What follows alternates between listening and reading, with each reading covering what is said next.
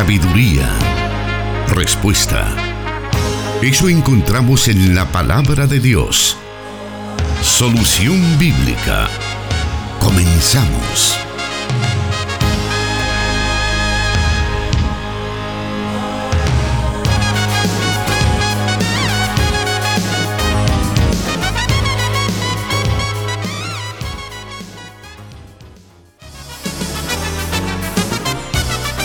Gracias por estar en sintonía de Plenitud Radio 98.1 FM desde donde se transmite Solución Bíblica. También queremos agradecer a nuestros oyentes en 100.5 FM Restauración. También ya enlazados para poder llegar a todo El Salvador a través de esa señal, listos para poder aprender de la palabra de Dios en este programa que llevamos todas las semanas. También está con nosotros ya enlazada 540 AM la estación de la palabra y Restauración San Miguel 1450 AM. Nos encontramos también transmitiendo para el occidente de Guatemala a través del 89.1 FM.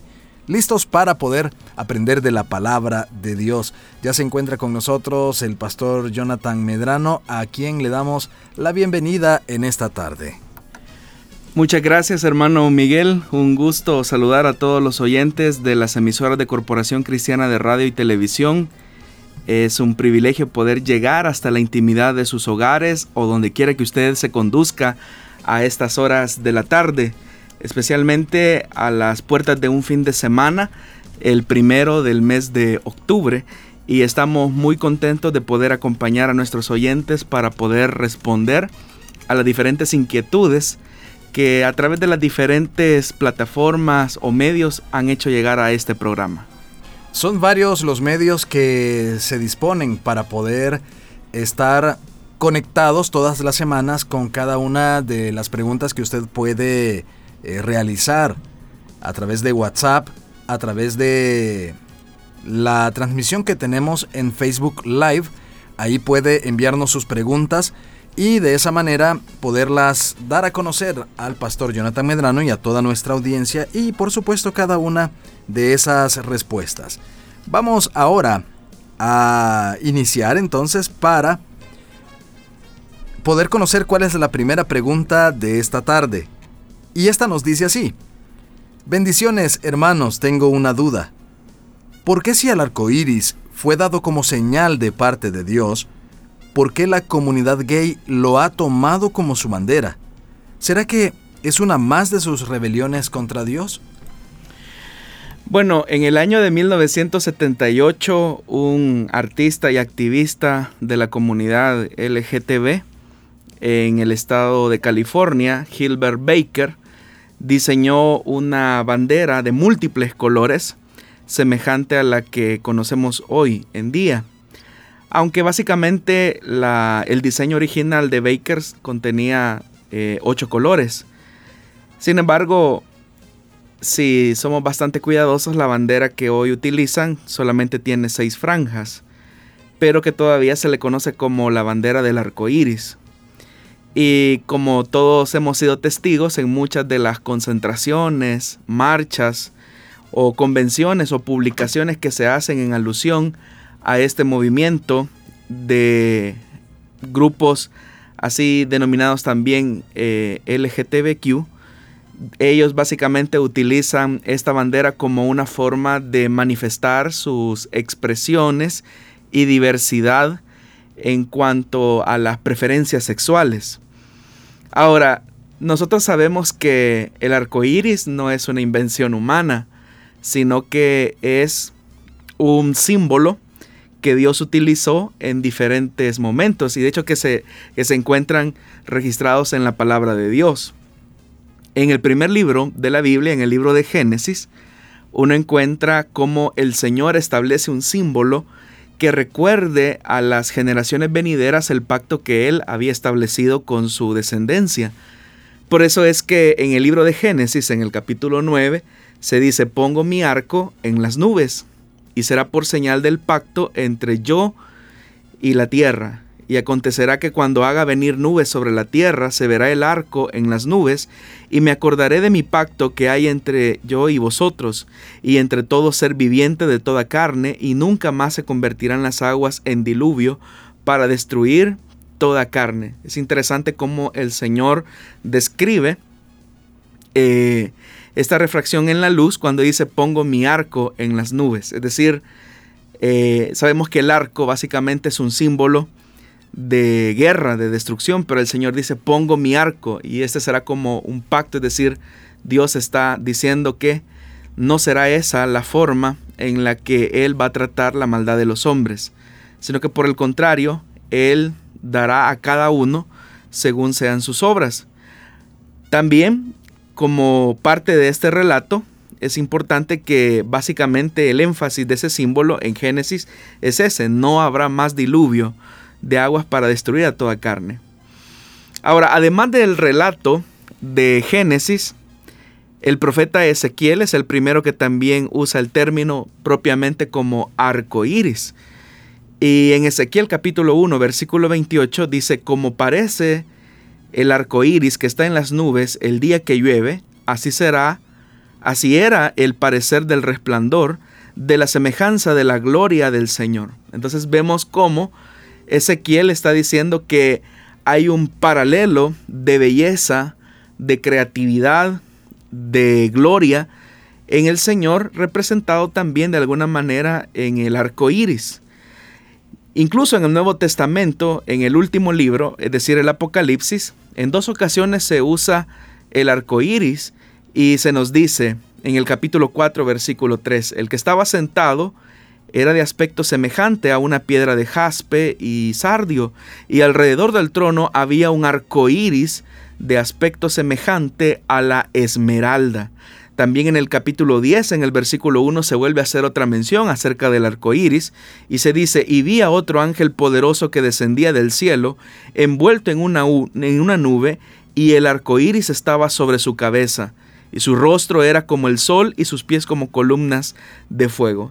Como podemos ver entonces, el arco iris en realidad no es un invento del hombre o un símbolo que ahora eh, se utiliza dentro de la comunidad LGTBQ, sino que eh, para los cristianos el simbolismo del arco iris debe de traernos a la memoria diferentes aspectos de la revelación de Dios que se ha producido a lo largo de la historia de la salvación.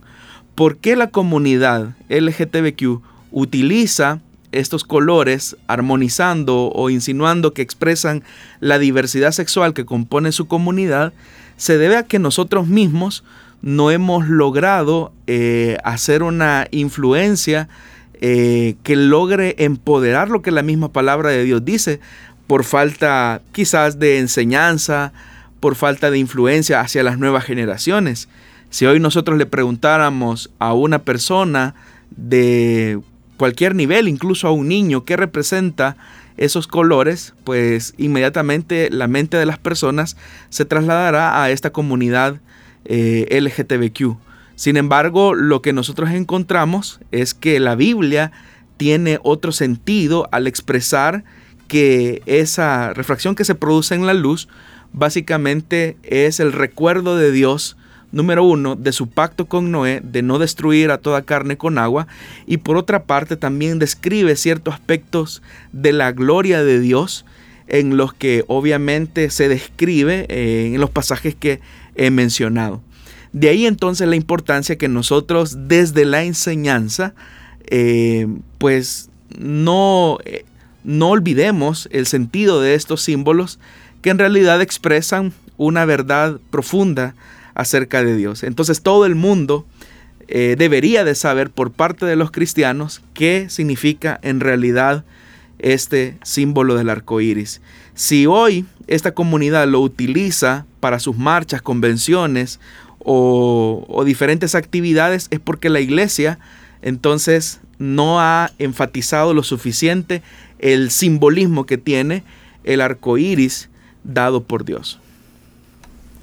Bueno, estamos también recibiendo ya varios comentarios de nuestros oyentes que están conectados con nosotros en esta transmisión. Estamos en la emisión de día viernes de Solución Bíblica, complacidos de poder estarle eh, acompañando allí donde usted está, en el tránsito, en su trabajo, en su casa, donde usted nos esté escuchando. Es un privilegio enorme podernos estar dirigiendo a usted. Haremos una breve pausa y volvemos con más de Solución Bíblica. Solución Bíblica con el pastor Jonathan Medrano. Desde Plenitud Radio 98.1 FM en Santa Ana, enlazada con Restauración 100.5 FM.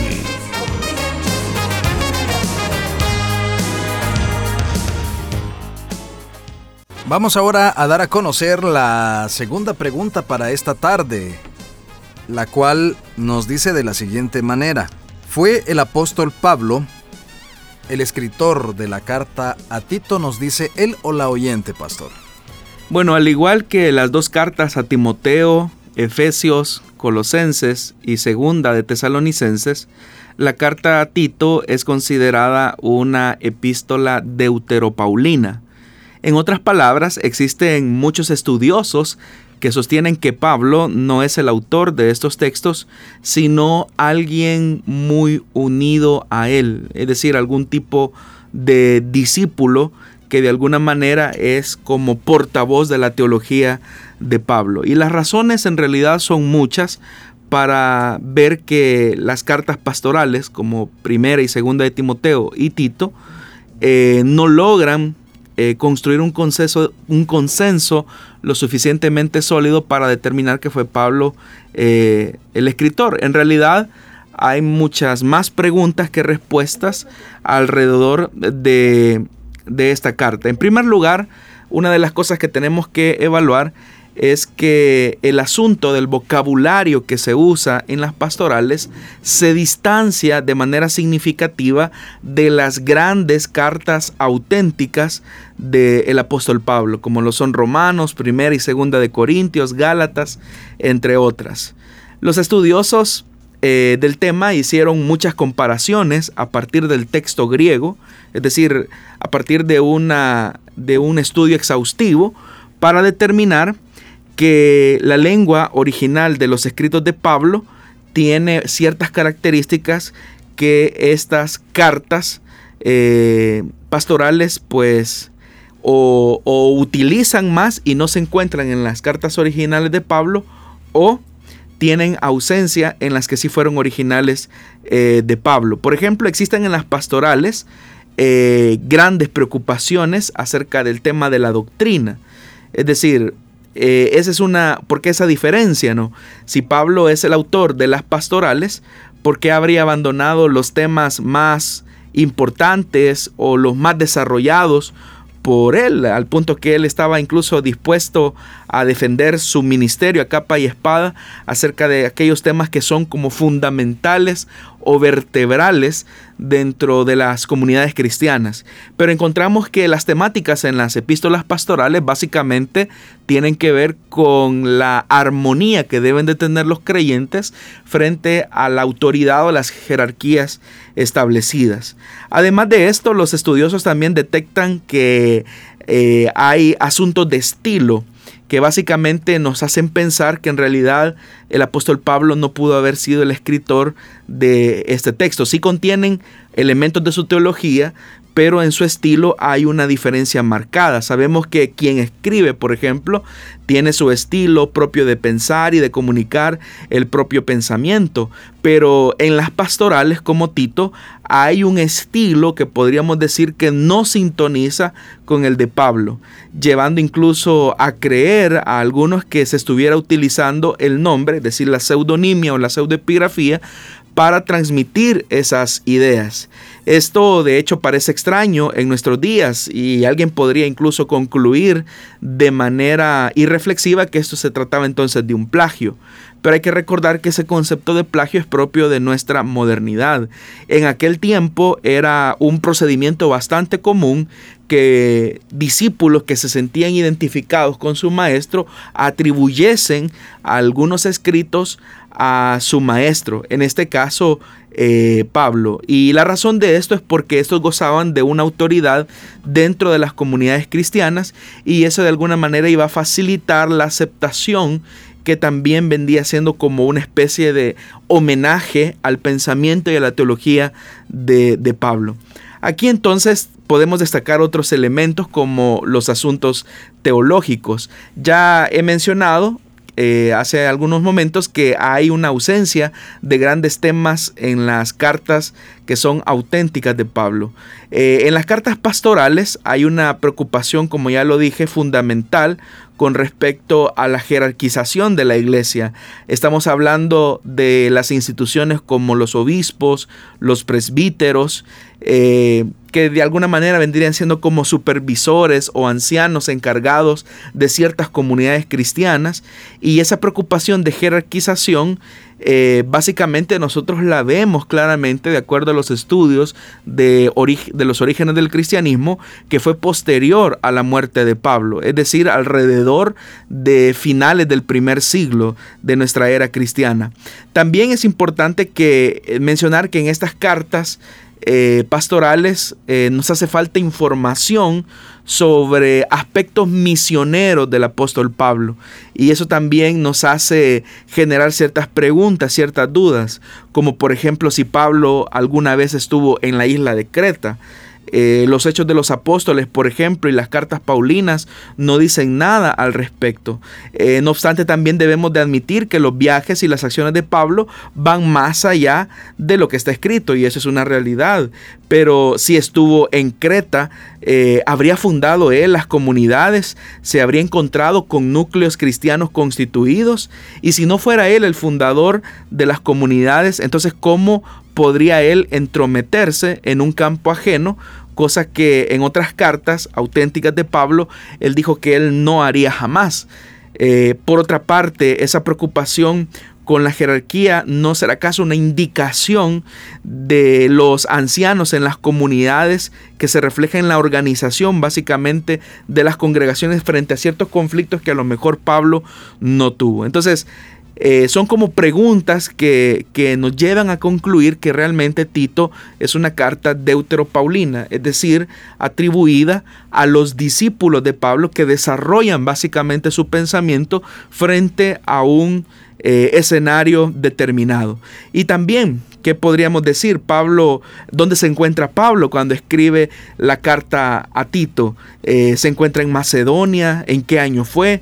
Y cuando hace, hace una alusión a Nicópolis, por ejemplo, eh, ¿qué Nicópolis es esa? Existían varias ciudades romanas, de hecho, con ese nombre probablemente sea Nicópolis de Epiro en la costa del mar eh, Adriático, lo que sería hoy la Grecia actual. Entonces todos estos elementos eh, son los que nos llevan a determinar y los estudiosos que se encargan de hacer comparaciones textuales a partir del griego eh, determinan que en realidad estas cartas son atribuidas a Pablo por discípulos que fueron muy cercanos a él. Y los hechos de los apóstoles, es importante mencionar, no hablan nada al respecto de lo que habría hecho Pablo después de su primera prisión en Roma, por ejemplo.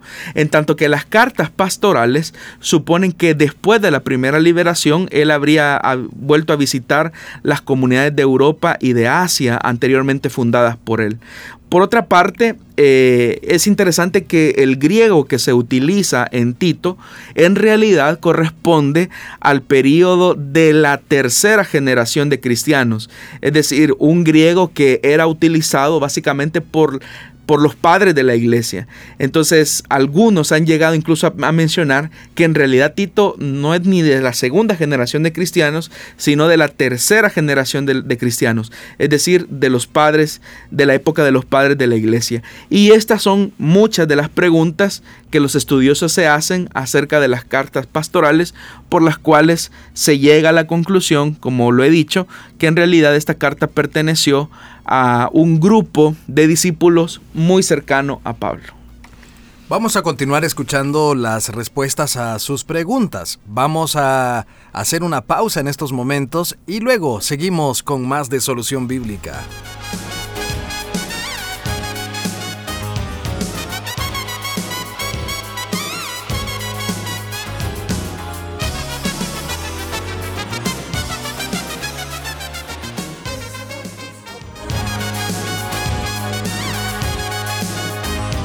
Respuesta a sus preguntas aquí, en Solución Bíblica.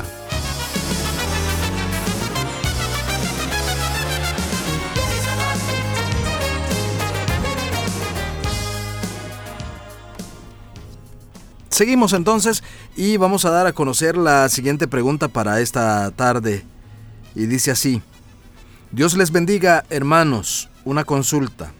¿Cuál era la finalidad de Satanás para obtener el cuerpo de Moisés? Nos dicen, pastor.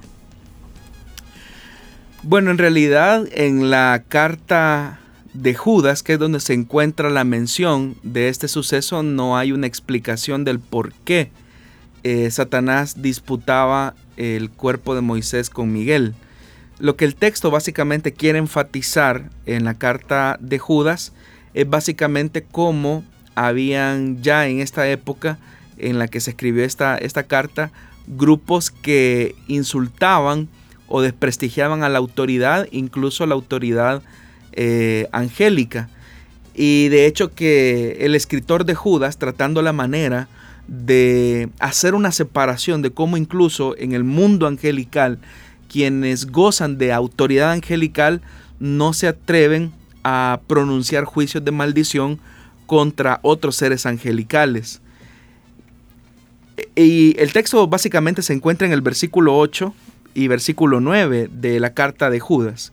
De la misma manera, estos individuos, llevados por sus delirios, contaminan su cuerpo, desprecian la autoridad y maldicen a los seres celestiales. En realidad eh, no hay una referencia tan clara acerca de este grupo que se encargaba de contaminar su cuerpo, probablemente a través de prácticas sexuales, que dice que despreciaban la autoridad, probablemente la autoridad de las comunidades cristianas, pero dice que llegan al punto que si desprecian las autoridades eh, humanas, llegaron al punto de maldecir a los seres celestiales.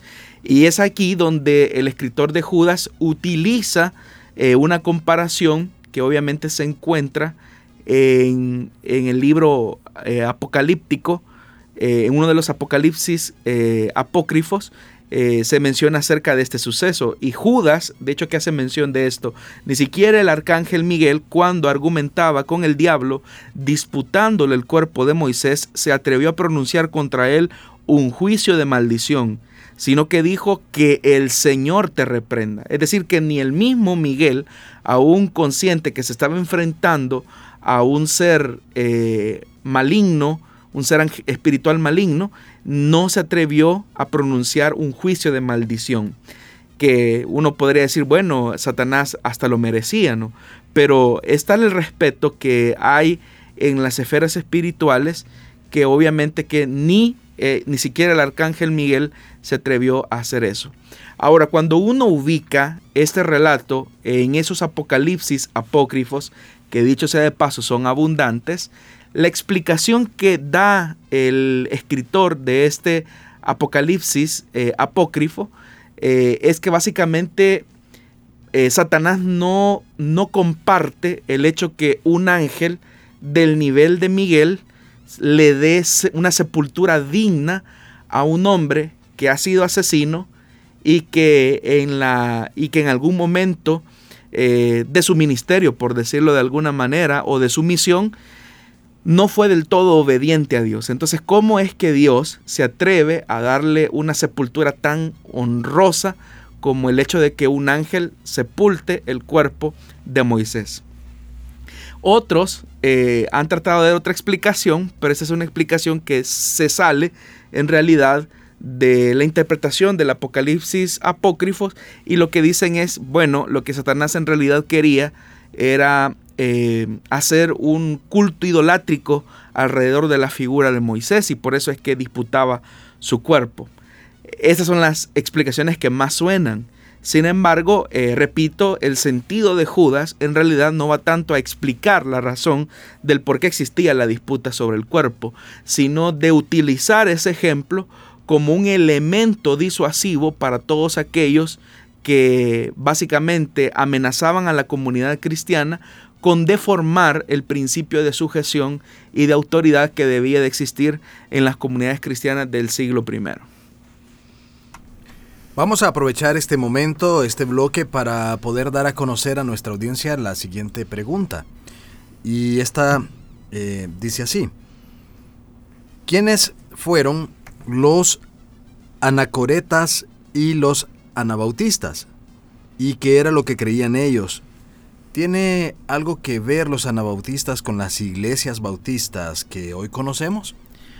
Bueno, para comenzar con los anacoretas, en realidad la palabra viene del griego eh, anacoretes, que básicamente hace alusión a un grupo eh, específico que se aleja o se inhibe de, estar en contacto con la sociedad o de relacionarse con otras personas. Tenemos registro de los primeros anacoretas como Pablo de Tebas y Antonio el egipcio, que básicamente se retiraron al desierto para huir de la sociedad y dedicarse íntegramente al tema de la purificación de sus deseos, pensamientos y acciones a la espera de la segunda venida de Cristo. Es decir, que venían siendo en alguna medida eh, similares en su forma de pensar eh, a los esenios, ¿verdad? Que se retiraban al desierto para tener ritos de purificación. Lo único que aquí ellos ya estaban conscientes que Cristo había venido, que Él era el Mesías y que por lo tanto de esta manera es que ellos iban a poder, poder entrar en la gloria de su venida. Entonces básicamente el anacoreta es un hombre solitario, es un ermitaño, su actitud de anacoresis es básicamente la desconfianza hacia todo lo creado por cuanto puede ser una distracción del fin último y supremo de la vida, que es adorar a Dios y luchar contra las tentaciones del mundo y hacer lo que Dios quiere y así evitar todas las tentaciones que puedan venir por parte del demonio o de la carne. Entonces, tanto por razones sociales como religiosas, las cuevas y tumbas de los desiertos de Egipto, Siria y Palestina se llenaron de muchos ascetas, es decir, de muchos anacoretas, que se retiraban de un, del, mundo eh, de su época para vivir en una austeridad y en una completa soledad. De hecho, que en el libro de Confesiones de Agustín, él menciona que uno de los elementos determinantes para su conversión fue la lectura que éste hizo acerca de la vida de Antonio el egipcio y que fue básicamente eso lo que lo marcó espiritualmente como uno de los elementos para eh, su conversión. Ahora, muchos siglos después, Lutero fue el primero en enfatizar que el trabajo del cristiano en realidad se encuentra en el mundo y para el prójimo y que es una vocación santa el que se pueda servir a Dios y a la sociedad y que no es correcto que bajo un supuesto anhelo de ascetismo y de un deseo de santidad eh, escapar de las responsabilidades cristianas como hacían los anacoretas de no inmiscuirse en los asuntos eh, sociales, eh, familiares o el hecho de relacionarse con otras personas. Entonces, básicamente ellos eran los anacoretas.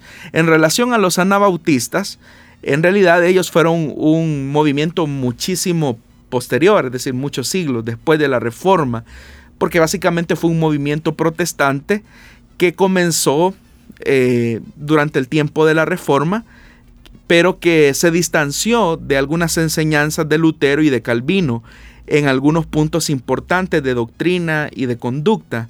De ellos, en relación a la pregunta que hacía el oyente, de ellos proceden las distintas ramas de los bautistas que existen ahora en la actualidad. Hay que mencionar que dentro de este universo a los que se conocen como bautistas hay diferentes ramas. Ahora, el punto central de los anabautistas, que era lo que ellos creían, era que la administración del bautismo solo se debía de dar a personas adultas que hubiesen tenido una experiencia auténtica y sincera de conversión y que hubiesen hecho una confesión de fe en el momento de recibir dicho bautismo. De hecho que en algunas iglesias bautistas todavía, hasta el día de hoy, antes de bautizar eh, a la persona que va a dar este paso, ellos hacen una confesión pública acerca de lo que han creído, porque de hecho que el bautismo expresa eso, un simbolismo de, un, de una realidad interna que el creyente eh, ha experimentado a través del nuevo nacimiento. Ahora, desde el principio, los anabautistas básicamente se dividieron en dos grandes grupos, eh, bajo dos nombres bien conocidos. Los bautistas, perdón, los anabautistas llamados revolucionarios, que básicamente estaban encabezados por Tomás Münzer, que es resabido pues que ellos básicamente tenían una mística de, de espiritualidad en la que hablaban acerca de una transformación del individuo a través de la obra del Espíritu Santo, pero que se acompañaba también de la transformación exterior de la sociedad entera. Cuando se produce la masacre de los campesinos eh, en Alemania, eh, instigada por Martín Lutero, dicho sea de paso, eh, la revolución también anabautista de Münzer murió juntamente con él en 1525, básicamente. Ahora, el otro grupo predominante o mayoritario de anabautistas eh, se ubicó en lo que hoy es Suiza y tenían por jefe a Conrado Grebel, que su preocupación principal básicamente se centraba en el hecho de mantenerse puros de lo mundano, en una vida muy pietista, con una conversión verdadera, personal ellos eran de la idea de la no resistencia, de la negativa a cualquier clase de coacción, tanto dentro de la iglesia como en el estado civil, el cumplimiento de disciplinas dentro de la iglesia, la obediencia a la gran comisión y la comunidad de bienes llevada hasta la última consecuencia. Es decir, ellos eh, tenían vidas comunitarias bastante igualitarias entre sus miembros. Entonces, en cuanto a la doctrina de los anabautistas, ellos básicamente ponían el énfasis, como ustedes lo podrán ver, en el tema de la regeneración espiritual del convertido, eh, más bien que en la justificación por la fe, anteponiendo lógicamente el tema de la regeneración a la justificación. Esa es una característica de los anabautistas. Y por eso que decíamos que había cierta diferencia con las enseñanzas de Calvino.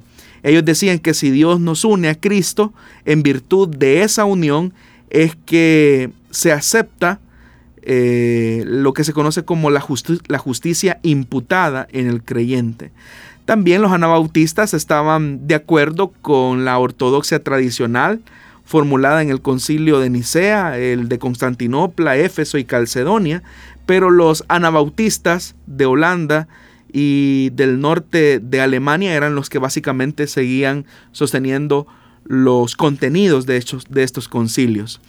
Ahora, eh, los anabautistas tuvieron una pequeña, diría yo, un pequeño error eh, dentro de su comprensión. Hay que decir algo, que dentro del mundo de los anabautistas hay diferentes corrientes, pero quizás uno de los errores más conocidos o más populares es cuando ellos con el deseo de asegurar la santa concepción de la naturaleza humana de Jesucristo sostuvieron eh, básicamente doctrinas docetistas. Ellos básicamente afirmaban que el Señor no había sido concebido de la sustancia misma de la carne de María, sino que su cuerpo había tenido origen celestial y que pasando a través de María sin contaminarse con la carne de pecado es que eh, básicamente Jesús tuvo, eh, llegó a tener un cuerpo pero que no era humano humano. ese error, ese error todavía persiste en algunos eh, movimientos que se suscitaron a partir de los anabautistas. Vamos a continuar esta tarde con Solución Bíblica. Tenemos tiempo para otras preguntas que hay en nuestra lista. Le invitamos a seguir con nosotros. Haremos una muy muy breve pausa y volvemos con más de Solución Bíblica.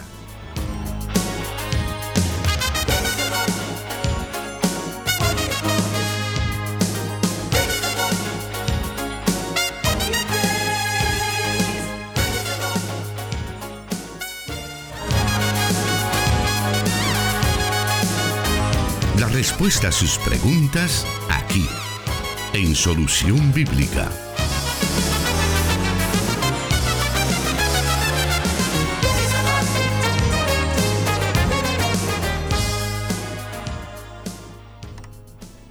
Vamos a la siguiente pregunta para esta tarde y pues aprovechando estos minutos que nos restan para finalizar el programa. Y esta pregunta dice así, ¿los discípulos y los cristianos de la iglesia primitiva entendieron que Jesús era Dios hombre o fue un proceso de comprensión posterior? ¿Qué se puede decir al respecto, pastor?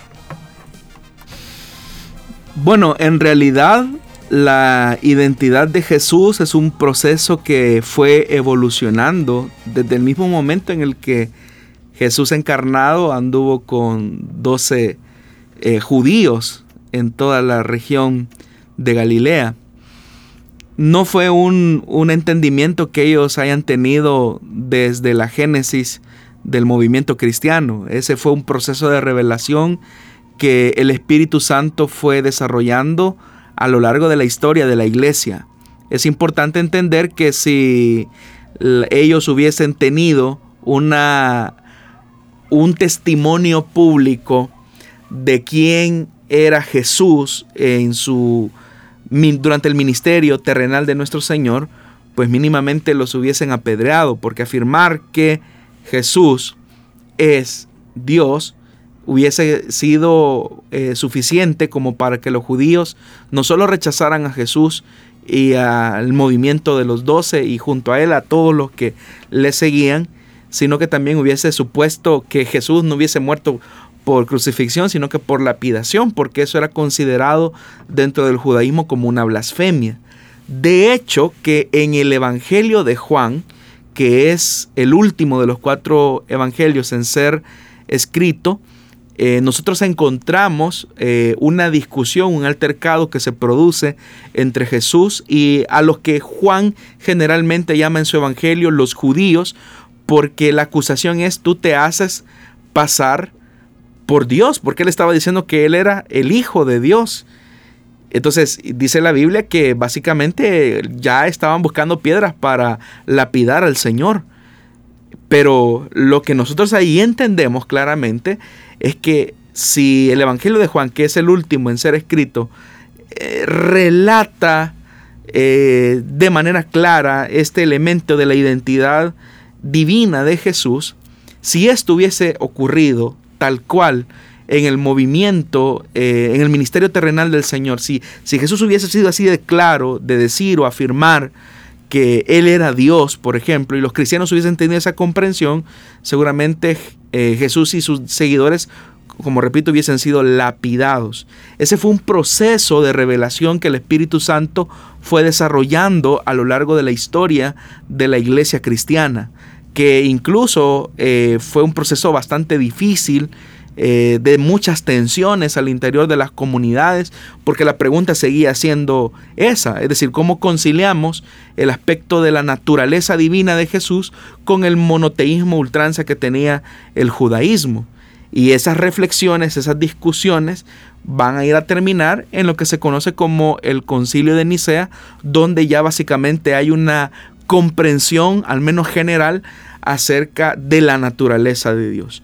Pero no, los discípulos y los cristianos de la iglesia primitiva no tenían un panorama completo como el que tenemos ahora nosotros en la actualidad.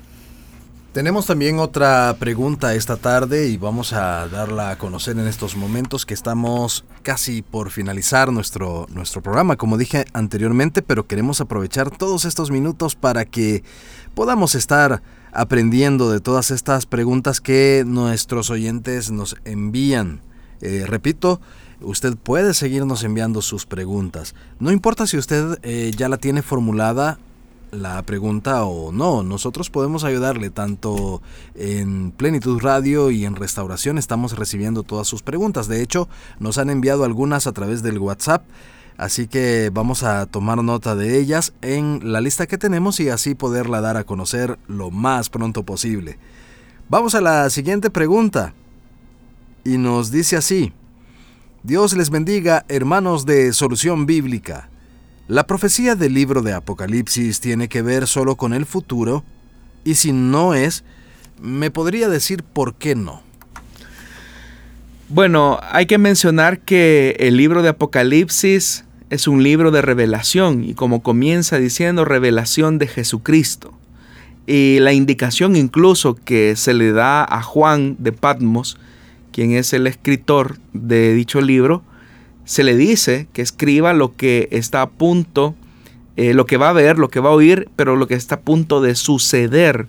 Y eso nos habla precisamente de elementos que tienen que ver con eh, realidades futuras que la iglesia eh, debe de experimentar, el mundo va a experimentar y que pues obviamente seremos testigos de la justicia de Dios en este mundo caído. Sin embargo, llevar a un extremo esta verdad supondría que el libro de Apocalipsis no tiene nada que decirnos para nuestro mundo presente o para nuestra realidad presente.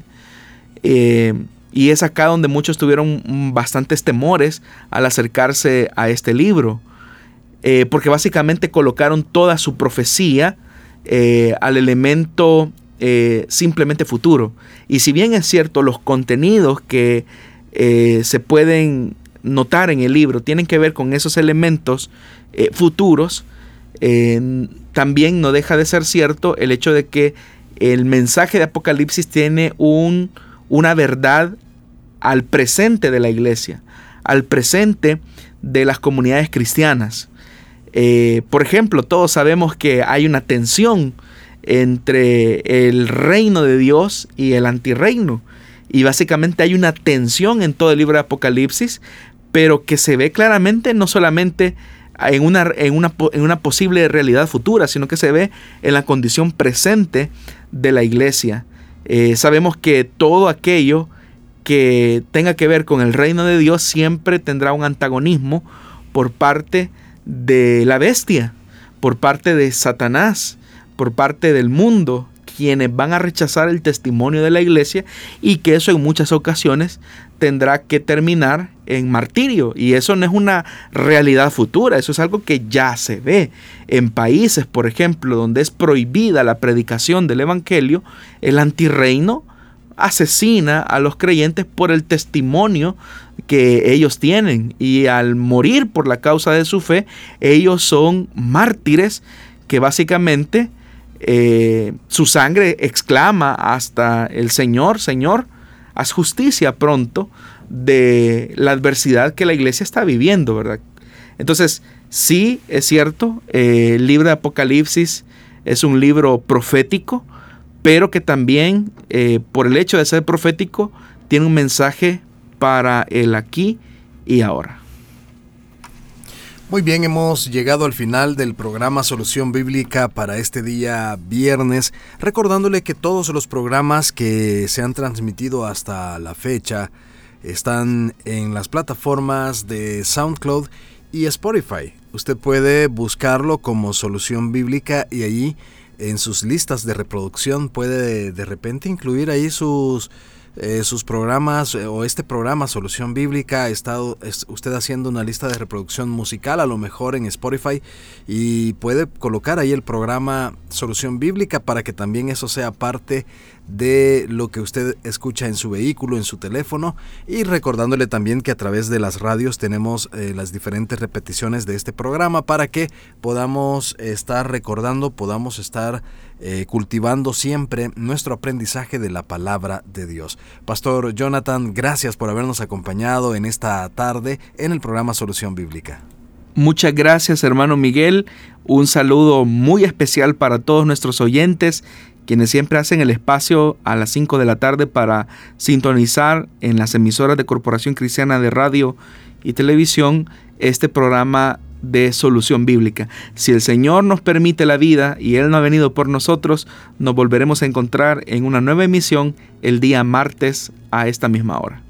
Que el Señor le bendiga, le proteja y que tenga un buen fin de semana sirviéndole al Señor en las células de hogar y el día domingo también a servirle a nuestro Dios eh, con todas nuestras fuerzas. Muchísimas gracias, bendiciones, nos escuchamos en la próxima.